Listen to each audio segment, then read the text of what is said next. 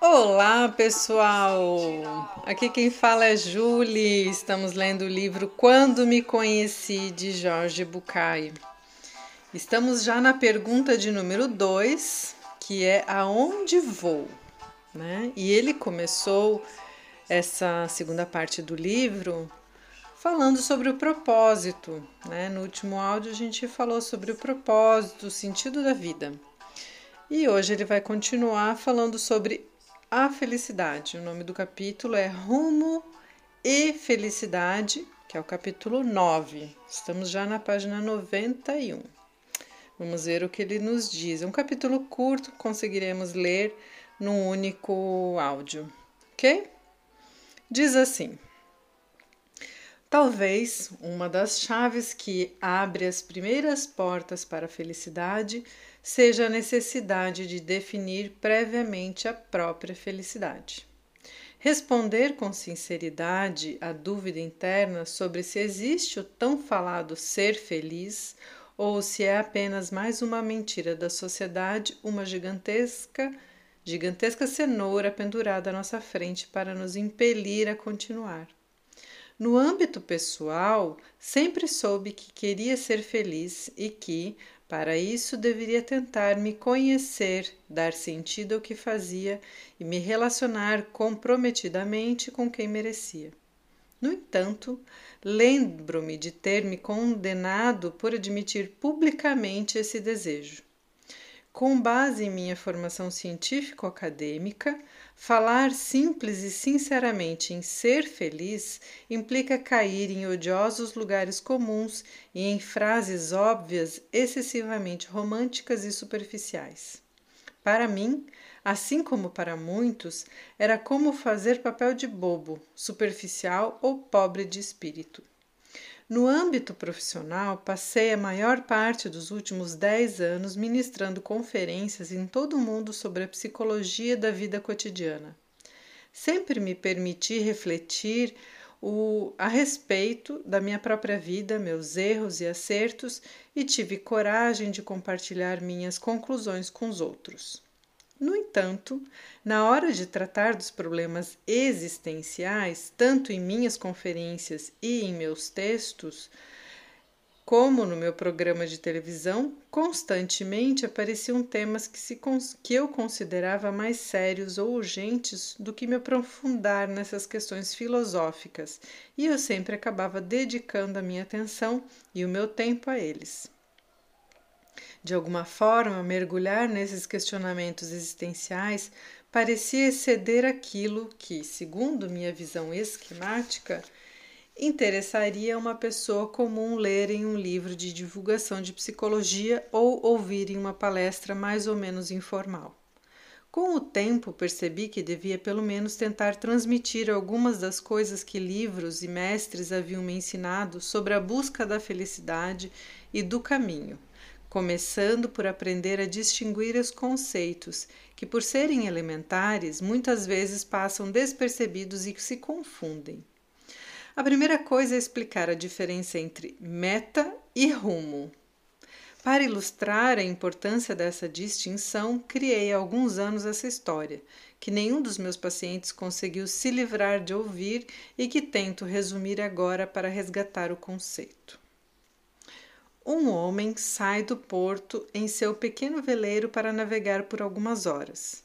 De repente, uma forte tempestade o surpreende e o arrasta mar adentro. No meio do temporal, o homem não vê para onde seu barco está sendo levado. Só consegue arriar as velas, lançar a âncora e se refugiar em sua cabine até que a tempestade diminua um pouco. Quando o vento acalma, o homem sai de seu refúgio e percorre o veleiro de proa a popa. O barco está inteiro. Não faz água, o motor funciona, as velas estão intactas, a água potável não derramou e o leme funciona como novo. Ele sorri e levanta os olhos com a intenção de voltar ao porto, mas a única coisa que vê por todos os lados é água. Então percebe que a tempestade o levou para longe da costa e que está perdido. Sem instrumentos de localização nem rádio para se comunicar, assusta-se e, com, como acontece com algumas pessoas em situações de desespero, lembra-se de que é um homem de fé. Então, enquanto chora, lamenta em voz alta, dizendo: Estou perdido, estou perdido, me ajude, meu Deus, estou perdido.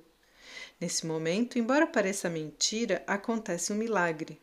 O céu se abre, um círculo diáfano aparece em meio às nuvens, um raio de sol ilumina o navio, como nos filmes, e ouve-se uma voz profunda de Deus que diz: O que está acontecendo? Diante dessa cena, o homem se ajoelha e implora: Estou perdido, Senhor, me ilumine. Onde estou, Senhor?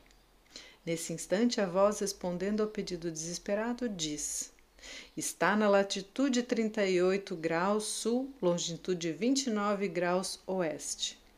Obrigado, Senhor, obrigado. O céu começa a se fechar. Depois de um momento de silêncio, o homem se levanta e retoma sua queixa, outra vez chorando. Estou perdido, estou perdido acaba de perceber que saber onde está não é o suficiente para deixar de estar perdido. O céu se abre pela segunda vez. O que está acontecendo agora? pergunta a voz. É que não adianta saber onde estou, preciso saber aonde vou, qual é a minha meta. Bem, diz a voz, isso é fácil. Volte para a sua cidade. E quando o céu Começa a se fechar outra vez, o homem reclama: Não, não, estou perdido, meu Deus, estou perdido, estou desesperado. O céu se abre pela terceira vez. O que foi agora? É que, mesmo sabendo onde estou e aonde vou, continuo tão perdido quanto antes, porque na verdade não sei onde está o meu lugar de destino. Sua cidade está a 38 graus, começa a voz. Não, não, não, interrompe o homem. Estou perdido, estou perdido. Ajude-me, Senhor. Não me adianta saber onde estou e aonde quero chegar. O que preciso é saber o caminho. Por favor, Senhor, mostre-me o caminho. Ele continua chorando. Nesse exato momento, cai do céu um pergaminho amarrado com um laço. Ao abri-lo, o homem vê que se trata de um mapa de navegação. Acima e à esquerda há um pontilho um pontinho vermelho que pisca e ao seu lado as palavras: Você está aqui. Abaixo à direita há um ponto azul, junto ao qual se lê Seu destino. E, e em um tom rosa fluorescente está traçada a sua rota. É, obviamente, o caminho a seguir. O homem finalmente fica contente. Ajoelha-se outra vez e agradece. Obrigada, Senhor. Nosso desventurado herói olha o mapa, liga o motor, issa as velas, observa o horizonte em todas as direções e depois de um tempo diz: Estou perdido, estou perdido. É claro que está, não importa para onde ele olhe. Vê apenas água. Toda aquela informação não lhe serve de muita coisa. O homem tem consciência de onde está, sabe qual é a meta, Conhece o caminho para chegar lá, mas não sabe por onde começar a viagem. Para deixar de estar perdido, falta saber a direção. O que os navegantes fazem para determinar o rumo? Usam uma bússola, porque sem ela, mesmo que se conheçam de cor a viagem e o caminho até o ponto de chegada, não se sabe por onde seguir sobretudo depois de uma tempestade, quando desaparecem todas as referências. Em efeito, o rumo é uma, co é uma coisa, o caminho é outra e a meta uma terceira. A meta é o ponto de chegada, o caminho é a rota que se deve seguir e o rumo é a direção. Entendendo a diferença entre rumo e meta, podemos perceber a importância dessa pergunta que devemos responder. Aonde vou? Somente se soubermos essa resposta, deixaremos de estar perdidos. Somente se não estivermos perdidos, conquistaremos a paz interior daqueles que sabem que estão no caminho certo. E somente com essa certeza poderemos nos sentir realizados, deixar de temer, ser felizes. A felicidade é a tranquilidade de quem sabe que está no caminho certo. Não duvido da importância que pode ter em alguns momentos visualizar os portos aos quais teremos que chegar. Não nego a conveniência de saber onde estamos e de ter um mapa do caminho que substitua nossa falta de experiência e permita evitar algumas turbulências. No entanto, insisto: sem direção não há caminho. Alguns afirmam que há outra possibilidade de não se perder. Se nos mantivermos navegando a 200 metros da costa, com o porto sempre à vista, não nos perderemos mesmo sem bússola. Se isso for o que queremos e soubermos como conseguir, não estaremos perdidos. De alguma forma, eles têm razão. Se me limito a navegar perto da costa, talvez não precise de bússola. Se posso manter à vista o ponto de referência, para que complicar? Estando perto do lugar de onde saímos, dificilmente nos sentiremos perdidos. No entanto, essa é uma tranquilidade relativa. Por um lado, porque tenho que restringir minha viagem ao entorno do ponto de saída ou, no máximo, a lugares próximos de outros portos que estejam à vista. Por outro, além de me limitar, isso me obriga a definir outra meta toda vez que chegar ao porto, para que não fique preso ali. Sem, é claro, me esquecer de que o próximo porto também deverá estar à vista, pois, caso contrário, poderia voltar e me sentir perdido.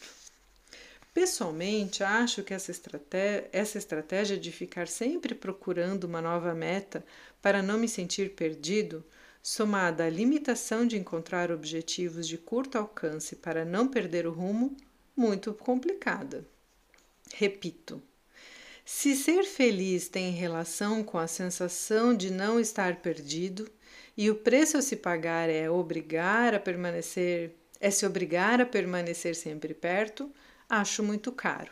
Vou repetir, pessoal. Acho que ficou confuso aqui. Repito. Se ser feliz tem uma tem relação com a sensação de não estar perdido e o preço a se pagar é se obrigar a permanecer sempre perto, acho muito caro. Ah, ok. Eu preciso e acredito que você também e acredito que você também crescer.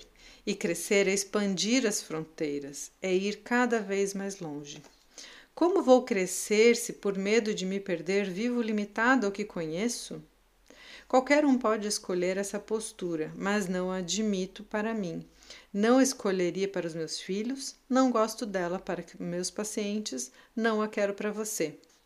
A questão então é saber o rumo e não aonde se queria chegar.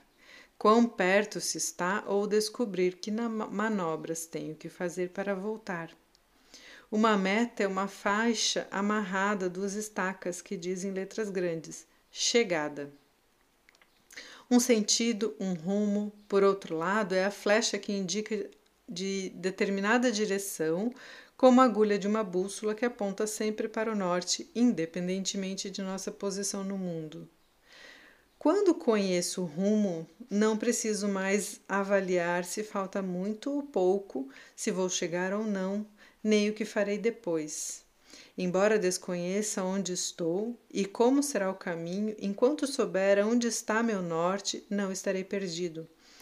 Mesmo que não tenha o ponto de vista, mesmo que não saiba o que encontrarei na próxima parada.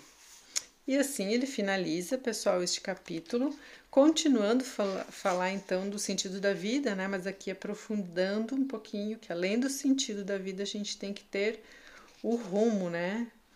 o, o caminho, a direção que a gente quer tomar na nossa vida. Aqui ele usa um pouco de analogia, talvez nos próximos capítulos ele traga um pouquinho relacionado com a prática né, desse conceito. Ok, pessoal, espero que vocês tenham um, um lindo dia, boas reflexões e até o próximo áudio.